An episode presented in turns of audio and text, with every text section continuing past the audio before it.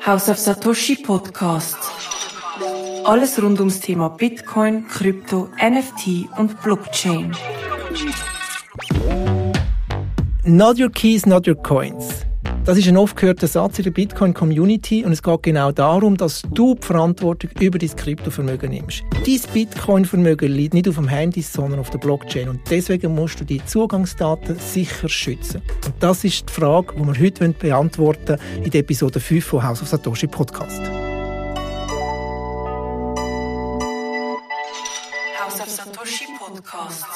Mein heutiger Gast nennt sich auch Bitcoin Engineer. Es ist ein Vollprofi, wenn es um Sicherheit geht. Das ist der Roland Stadler, Mitgründer von Shift Crypto. Das ist ein führender Anbieter von Hardware Wallets made in Switzerland. Roland, schön bist du da. Herzlich willkommen. Danke, Rina. Du nennst dich auch Stadikus. Äh, was hat das für einen Grund? Schwierig zu sagen, das hat sich irgendwann etabliert. Ist ein alter Gamername von mir. Und online, gerade auf Twitter etc. Ist Überall. gar nicht so schlecht, wenn man nicht immer gerade mit Klarnamen unterwegs ist. Ein bisschen Privatsphäre in den sozialen Medien ist ganz gut. Absolut. Du hast den Master in Digital Currencies ähm, an der Nicosia University gemacht. Was studiert man da? Ist ähm, ein langes Ziel von mir gewesen, mich ähm, in diesen ganzen Digitalwährungen weiter zu spezialisieren und der Master hat den Vorteil, dass man recht gut kann das nebenbei machen kann. Ich habe Fam- Familie, hat jetzt nicht unbedingt können einen Vollzeitstudiengang machen. Ist sehr interessant gewesen, aber ich bin froh gewesen, als ich nach zwei Jahren dann durch war, weil es ist schon sehr intensiv. Also ein ganz normaler Master of Science. Ähm, sehr viel Blockchain, sehr viel Blockchain-Hype. Ich glaube, ich bin einer der wenigen Bitcoiner in diesem Kurs. Aber ähm, schlussendlich ist es eine gute Horizonterweiterung gewesen. Reden wir schnell kurz über Shift, ähm, Shift Crypto. Das ist ein Anbieter von Hardware-Wallets. Das ist ja auch das Thema heute, Sicherheit. Ähm, das ist eine Schweizer Bude. Mhm, korrekt. Also Shift Crypto oder sagen wir mal Bitbox Hardware Wallets. Ähm, allgemein gibt es sie etwa 2016. Also es war ein, ein rechter Pionier im ganzen Bitcoin-Umfeld, was Sicherheit angeht. Ist damals vom Jonas Schnelli und vom Douglas Beckham, unserem aktuellen CEO, gegründet worden. Und die haben einfach so ein bisschen das Problem lösen, das sie selber hatten. Ähm, wie bewahre ich meine Bitcoin-Schlüssel sicher auf? Weil ein Bitcoin-Schlüssel, ein Wallet, ist ein bisschen ein komischer Begriff. Äh, Coins, du hast es gesagt, sind nicht direkt auf der Wallet selber, die sind ja auf der Blockchain, auf dem Kassenbuch. Was ich brauche, ist eigentlich Zugangsdaten, meine Schlüssel. Und das ist reine Information. Und wenn ich die digitalen Schlüssel aber gleichzeitig mit nutzbar halten, ist das recht heikel, wenn die einfach auf einem Computer oder auf dem Handy liegen. Weil jeder Virus kann die entwenden und dann entsprechend mit meinen Bitcoin machen, was er, was er will. Auf das können wir nachher gerade auch zu sprechen. Das ist nämlich auf den ersten Blick eigentlich sehr komplex. Aber eigentlich, wenn man es dann mal geschafft hat, dann ist es eigentlich ganz einfach, Ja. oder? Aber was, fangen wir mal an. Du bist ja, du bist ja ein begeisterter Bitcoiner. Ähm, was ist deine Faszination bei Bitcoin? Warum hast du dich für das Thema so interessieren? Ich bin Informatikingenieur, ich komme aus der Technik. Ähm, es hat aber auch ein paar Mal gebraucht, bis es Klick gemacht hat bei mir, weil zu realisieren, was für eine potenzielle Sprengkraft das, das Thema hat, das, das braucht ein bisschen. Es stellt vieles in Frage. Ähm, mich hat primär Technik interessiert am Anfang, aber nachher habe ich mich doch auch in andere Bereiche vorgewagt, wie, was ist überhaupt Geld, ähm, wie grundlegend funktioniert unsere Gesellschaft, ähm, wie interagieren wir mit Wert, ähm, was kann das für einen Einfluss haben, wenn ich plötzlich Wert über das Internet kann versenden ähm, und das fasziniert mich heute noch. Und wie bist du dazu gekommen? Eigentlich? Schon lange oder ganz spontan? Ich kann es heute gar nicht mehr so genau sagen. Es hat wie gesagt, ein paar Berührungspunkte gegeben. Am Anfang habe ich gesagt, ja, so ein Blödsinn, so das Internetgeld, das kann ja nicht sein. Dann irgendwann hat es Klick gemacht, wow, das funktioniert wirklich. Dann habe ich die ganzen Altcoins entdeckt, so nach dem Motto, wow, krass, da kann man ja noch viel mehr machen. Und wie bei vielen Bitcoin, da bin ich dann aber wieder full circle gekommen und habe gemerkt, bei vielen Altcoins ist schlichtweg nur Hype dahi- dahinter. Wieso braucht ihr überhaupt einen Coin? Das macht überhaupt keinen Sinn. Es geht primär darum, den Gründer zu bereichern nicht irgendwie ein neues Projekt ähm, zu lancieren. Und heute bin ich, bezeichne ich mich selber als Bitcoin-Minimalist. Ich bin überzeugt, es gibt ganz viele Use Cases, äh, wo andere Blockchains oder auch Enterprise-Blockchains ihre Berechtigung haben. Ähm, aber es ist nicht Geld und das ist nicht das, was mich interessiert. Eben, ich meine, wir reden ja von über 20.000 Coins und Tokens und äh, viele sagen ja selber, 99, 95 Prozent davon ist useless, oder? Und Bitcoin hat ja eigentlich ganz einen eigenen Use Case. Es wird ja oftmals alles in den gleichen Topf geschmissen, oder? Mhm. Das, das digitale Gold sozusagen, oder? Genau. Also ich glaube, ich sage immer, Bitcoin ist das, wo das einzige, der einzige Coin, wo seit über zehn Jahren so funktioniert, wenn er beworben wird. Er macht genau das, was er will, ist sehr konservativ und das haltet er auch ein, die Versprechen, die gemacht werden. Und es gibt ganz viele andere Coins, wo eher ein bisschen übergehypt werden und das sind vielleicht eher, während dem Bitcoin wirklich etwas ist, es ist Geld, ähm, es ist stabil und es ist extrem resilient, sind alle anderen Coins, würde ich mal sagen, und da zähle ich auch Ethereum und etablierte Sachen dazu, eher IT-Startups, so in der Venture-Capital-Phase. Das kann spannend sein, man kann viel Geld machen vielleicht, eventuell, aber man muss sich bewusst sein, dass 95% wahrscheinlich irgendwann einfach Wie bei den Startups auslaufen. Oder wie genau. bei den Startups. Von zehn Startups überleben eins, vielleicht zwei, oder? Genau. Und so kann man sie eigentlich auch gut klassifizieren. Wenn man so in die Finanzwelt denkt, könnte man den Bitcoin zum Gold her tun und, und die ganzen Coins und Tokens so in die alternative Anlageklasse ein das Risiko reichern, oder? Ja, könnte man machen. Wobei Gold natürlich relativ langweilig ist, weil es nicht einen echten Use Case hat, außer einfach als Store of Value. Ich glaube, Bitcoin geht sehr viel weiter. Ähm, wenn man sich überlegt, was ist revolutionärer in unserer Gesellschaft als Geld zu revolutionieren aus meiner Sicht gibt es da eigentlich nichts, was mehr Impact kann haben was das Internet gemacht hat für Information, dass heute jeder mit jedem kann, ähm, Informationen austauschen über das Internet, dass zum Beispiel Wikipedia innerhalb von kürzester Zeit das Microsoft Encarta auf CD abgelöst hat, was einfach keine Chance hat gegen mhm. so einen mhm. Open Source Ansatz. Ich glaube, Bitcoin hat die Chance, genau das Gleiche mit Geld zu machen. Da kommen natürlich die Kritiker und sagen, ja, sorry, das ist ein Ponzi-System, Bitcoin hat keinen inneren Wert. Ähm, es gibt nie die Möglichkeit, äh, dass Zentralbanken das, die Kraft, die sie haben, nämlich ihr eigenes Geld zu drucken, würden ablösen lassen von einem Bitcoin. Wie würdest du denen argumentieren? Also, dass es ein Ponzi-Schema ist, ich glaube, das kann man recht gut widerlegen, weil es gibt immer jemanden, der davon profitiert, der eigentlich auszahlt mit Einlagen von neuen Leuten. Das, das ist bei Bitcoin schlichtweg nicht der Fall. Man kann es kaufen, man kann es halten, man kann es wieder verkaufen. Es ist sehr ein liquides Asset, wie viele andere auch. Da ist kein Pyramidensystem dahinter und das ist beweisbar, weil es ist alles Open Source. Das ist schön, oder? Jeder kann den Code anschauen, jeder weiß 100%, wie es funktioniert. Und klar, ähm, für ein Geld, wenn man das mit Gold vergleicht, von Tausenden von Jahren an Track Record hat, ist Bitcoin mit seinen 10 plus Jahren natürlich extrem jung. Da ist noch viel Vertrauen, das über die Zeit aufgebaut wird. Aber ich bin überzeugt, wir sind auf einem guten Weg, dass das Vertrauen eben, indem es einfach genau so funktioniert, wie es heute schon tut, dass über die Zeit eigentlich immer zuverlässiger ähm, wird. Das ist ja am Bitcoin ist eigentlich auch langweilig, stinklangweilig, oder? Auch in der Weiterentwicklung von der Blockchain oder von der Bitcoin-Blockchain, das geht eigentlich immer ein bisschen lang. Mhm. Ist es nicht auch ein bisschen, lang, also, ein bisschen langweilig, oder? Ja, ähm, ja und nein. Ich glaube, im Kern muss Bitcoin langweilig sein. Geld muss langweilig sein, weil langweilig heißt keine Überraschungen. Ich weiß, dass ich meine Bitcoin mit diesen Schlüssel, die ich heute habe, mit dieser Wallet, die ich heute habe, in zehn Jahren noch genauso zugänglich ist wie heute. Und ich werde nicht gezwungen, irgendwelche Updates zu machen oder irgendwas. Es ist einfach da und es ist für mich da. Für mich ist Bitcoin ein Mehrgenerationenprojekt. Das heißt, es muss langweilig und vor allem berechenbar sein. Was denn aber on top ähm, darauf kaputt werden. Was ist digital? Es ist programmierbares Geld. Das ist unglaublich spannend. Und selbst ich als Bitcoin-Ingenieur habe keine Chance, mit allen Entwicklungen ähm, mitzuhalten.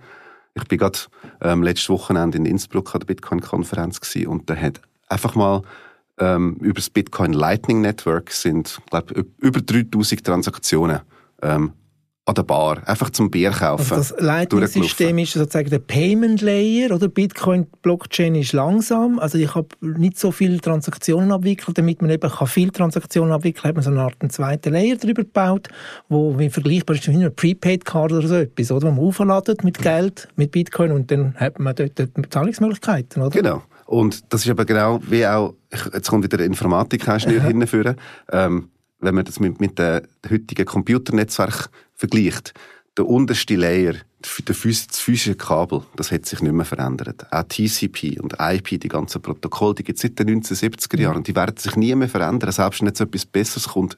Es geht einfach nicht. Das ist komplett versteinert und das ist gut so. Weil mittlerweile gibt es acht Layer oben drauf, also die acht OSI-Layers. Mhm. Und ich glaube, bei Bitcoin wird das ähnlich sein. Wir brauchen dann wirklich einen steinharten, rock-solid ähm, Grundlayer, was Bitcoin mit der Blockchain ist. Und obendrauf kann man beliebig viele Experimente machen mit zusätzlichen Layer, wie bei Lightning ist Layer 2. Irgendwann wird ein Layer 3, ein Layer 4, ein Layer 5 kommen, wo man ganz viele frische Sachen kann ausprobieren kann, ohne aber das zugrunde liegende Asset zu gefährden. Das mhm. heißt, das ist so die Innovation at the edges, mhm. permissionless Innovation, ohne dass man das grundlegende Asset ähm, durch irgendwelche Move, Fast and Break Things Ideologien gefährdet. Und deswegen ist ja eigentlich auch die Sicherheit ein ganz wichtiges Thema in der Bitcoin-Community. Daran wird nicht gerüttelt. Und deswegen ist eigentlich die Eigenverantwortung, wenn man Bitcoins haltet, extrem hoch für, ein, für jedes Individuum.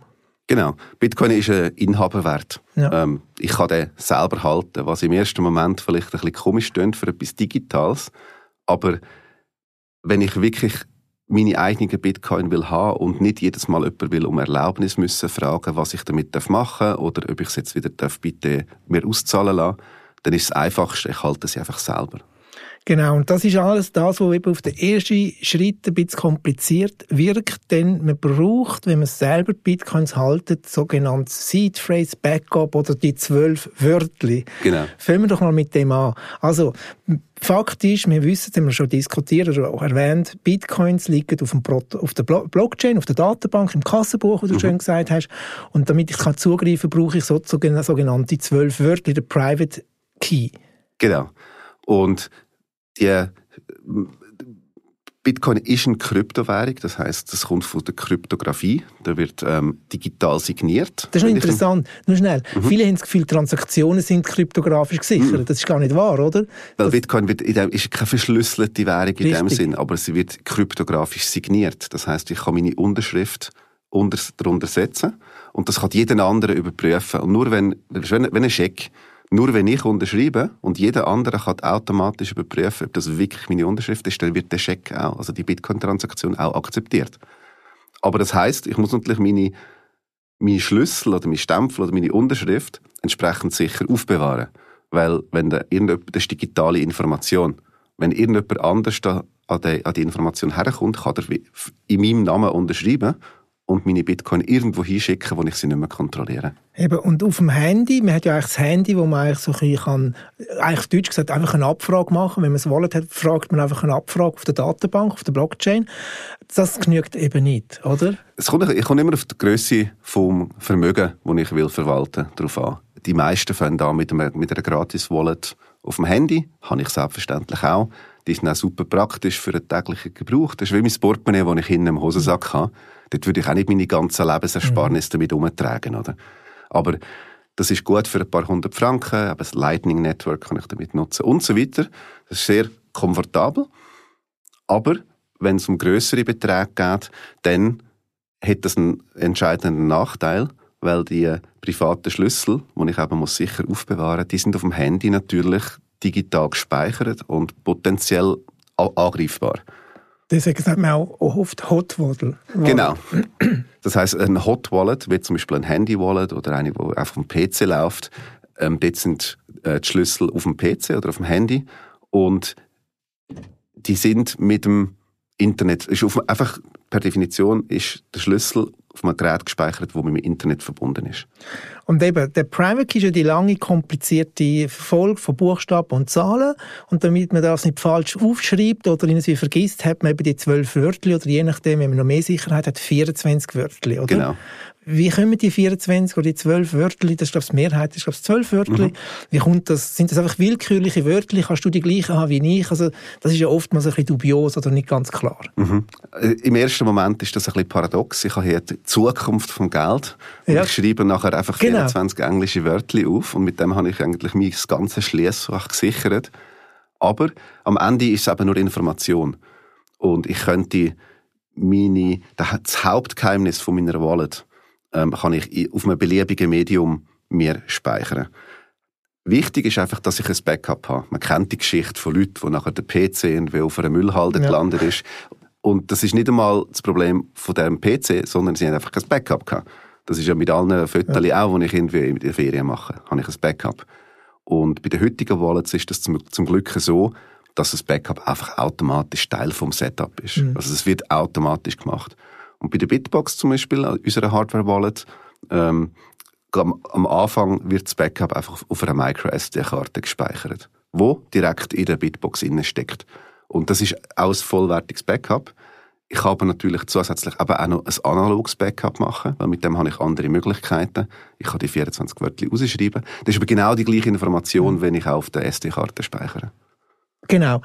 Und das Hardware-Wallet, das ist das Schöne daran, das ist in dem Sinne nicht am Internet angehängt, das ist nicht hackbar, sondern es ist, wie off, es ist offline. Ich habe das irgendwo unter dem Kopfkissen, in der Hosensäcke, im Tresor, wo auch immer, oder?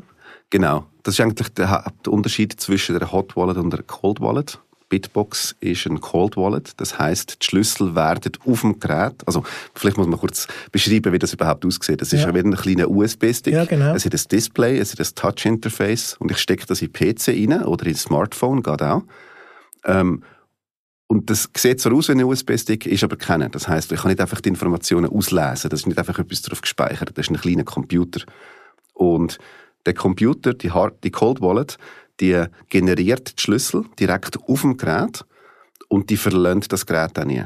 Das heißt, wenn ich später Bitcoin empfange, zeigt mir die Cold Wallet auf dem Display an, meine Empfangsadresse, dass ich sie überprüfen kann. Weil nur Cold Wallet hat endgültig hundertprozentige Gewissheit, welche Adressen sie verwaltet. Und wenn ich Bitcoin wieder versenden will, dann tut sie mir auch alle Informationen zeigen, an welche Adresse schicke ich, wie viel, mit welchen Gebühren, damit ich das überprüfen kann und entsprechend mit meinen Fingern auf dem Gerät selber bestätigen. Genau. Und es gibt so Leute wie ich, die haben eben in 1 Wallet, in 2, 3, 4, 5, 6, 7 Wallets, oder? Habe ich dann nachher auf meiner Beatbox zwei verschiedene Private Keys. Also muss ich die alle abspeichern dort. Da, kommt, da kommen wir jetzt ein bisschen Semantik. Also es gibt das Hauptgeheimnis der Seed und von dem können, können unbegrenzt viele Private Keys abgeleitet werden. Schlussendlich jede Bitcoin-Adresse hat einen eigenen Private Key aber die können wieder organisiert werden, so sogenannte Konten etc. Also da gibt es sehr viel, sehr intuitive, muss man mittlerweile auch sagen, Möglichkeiten, seine eigenen Gelder mhm. innerhalb von der gleichen Wallet zu organisieren. Die Bitbox gibt es, das ist nicht so interessant.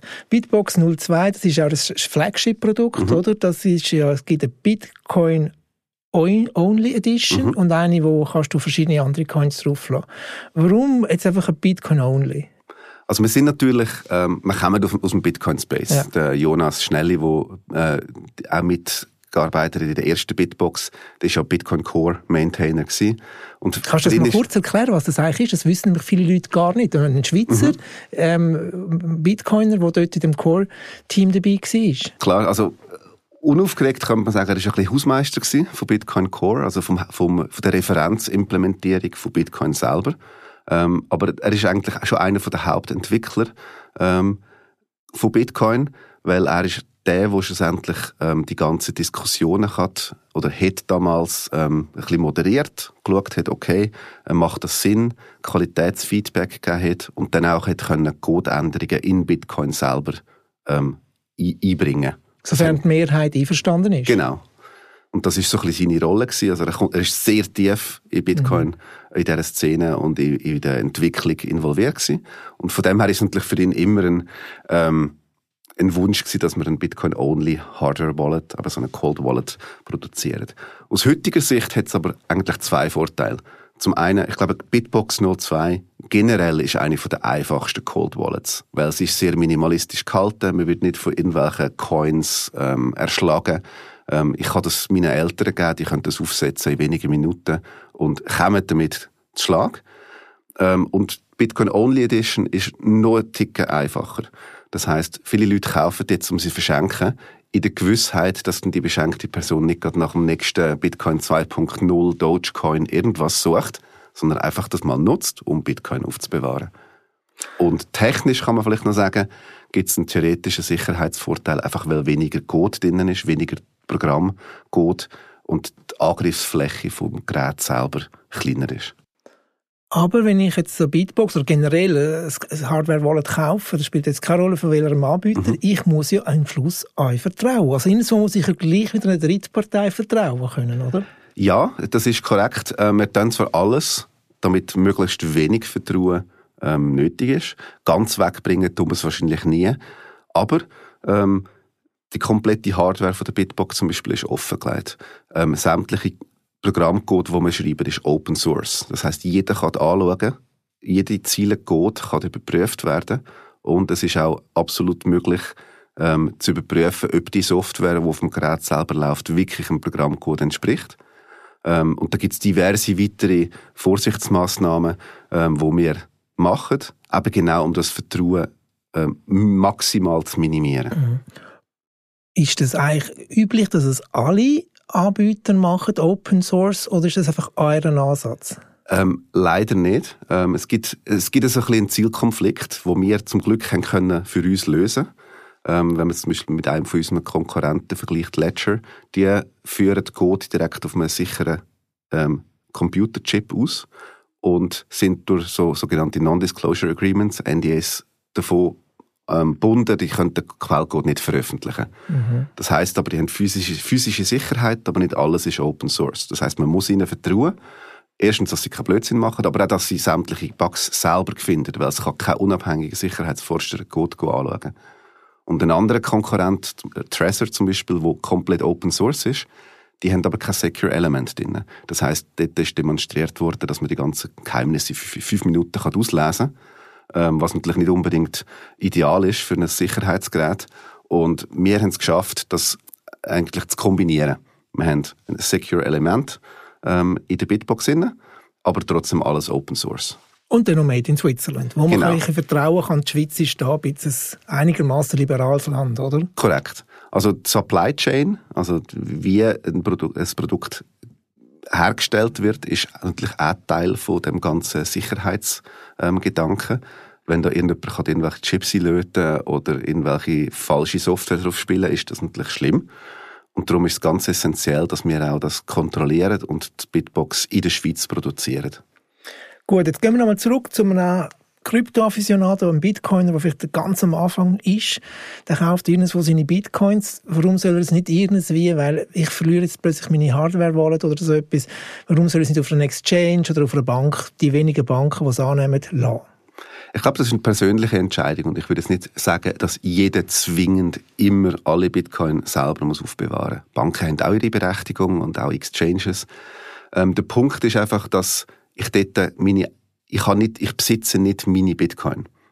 Die Exchange oder eine Bank oder so, die hat zwar eine Schuld mir gegenüber, aber nicht über spezifische Bitcoin und auch nicht, ähm, ich habe auch keine Gewissheit, dass die wirklich vorhanden sind. Also ich vertraue denen, dass sie äh, entsprechend die Decke, die, die Schuld können entsprechend begleichen wenn ich dann lieb frage, ob ich meine Bitcoin auszahlen mhm. lasse.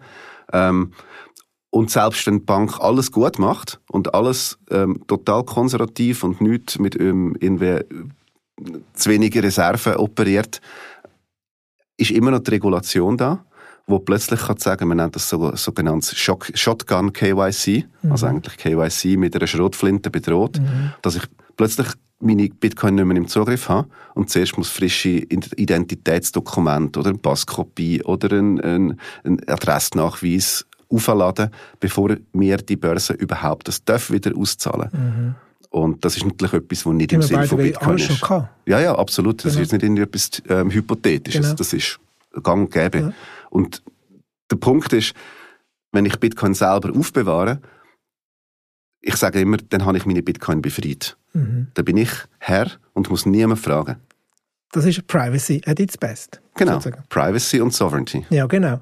Ähm, okay, also dann kauft man vielleicht doch oder ist man dann doch vielleicht bereit, einen Teil von seinem Kryptovermögen oder seinem Bitcoin-Vermögen selber zu verwahren.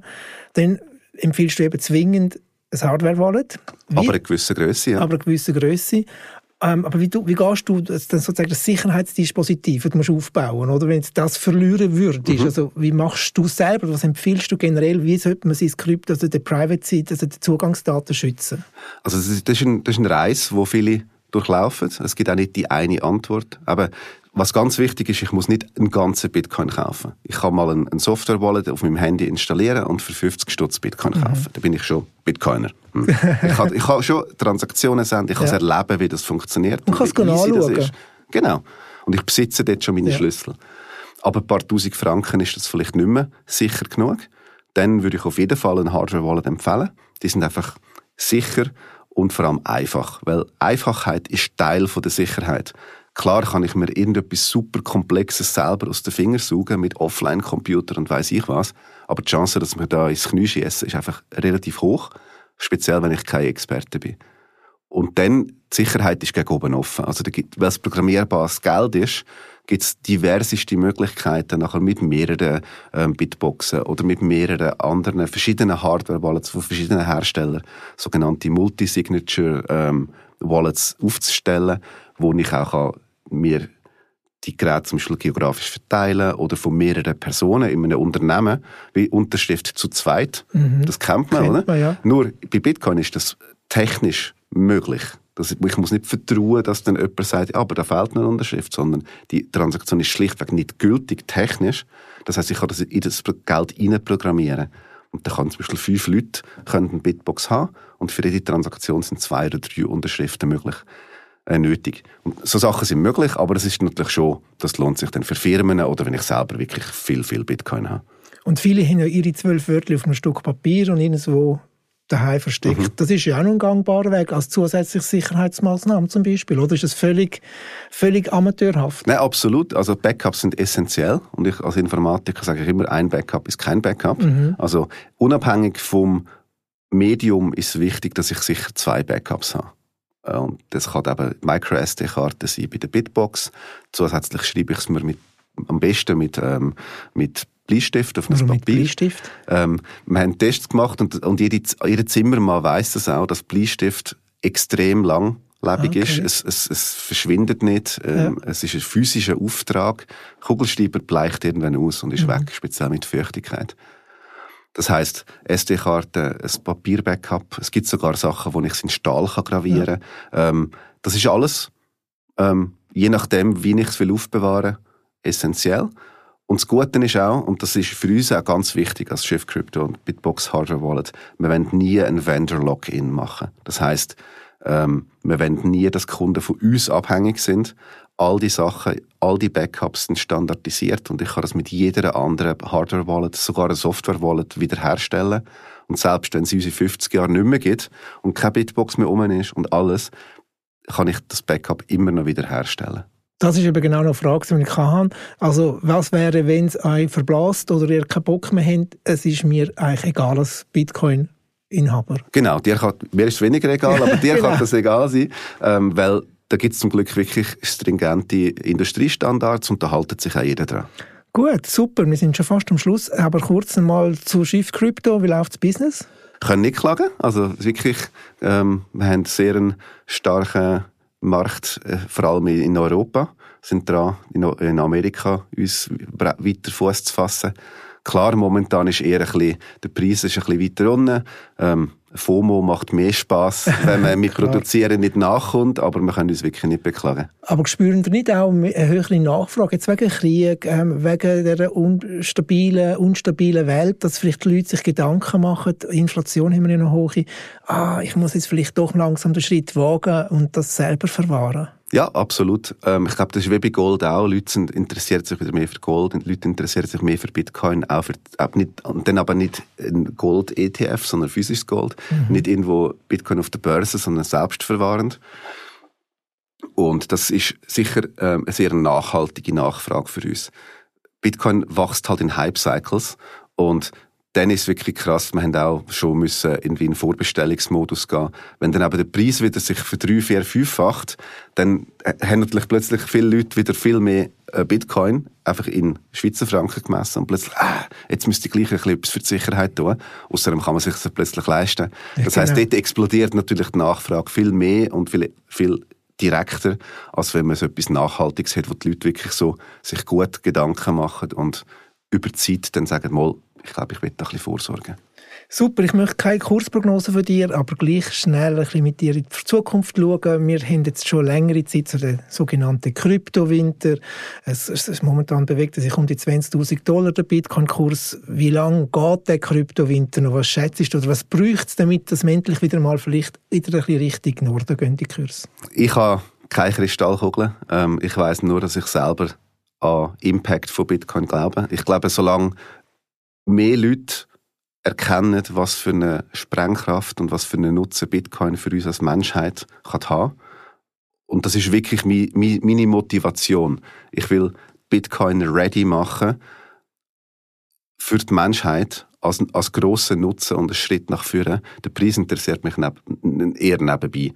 Aber der Preis ist eine logische Folge davon, wenn mehr Leute ähm, erkennen, was für einen Nutzen Bitcoin hat nicht nur für uns, sondern auch in der dritten Welt ja. oder für, für Leute, die unter autoritären Regime ähm, leben.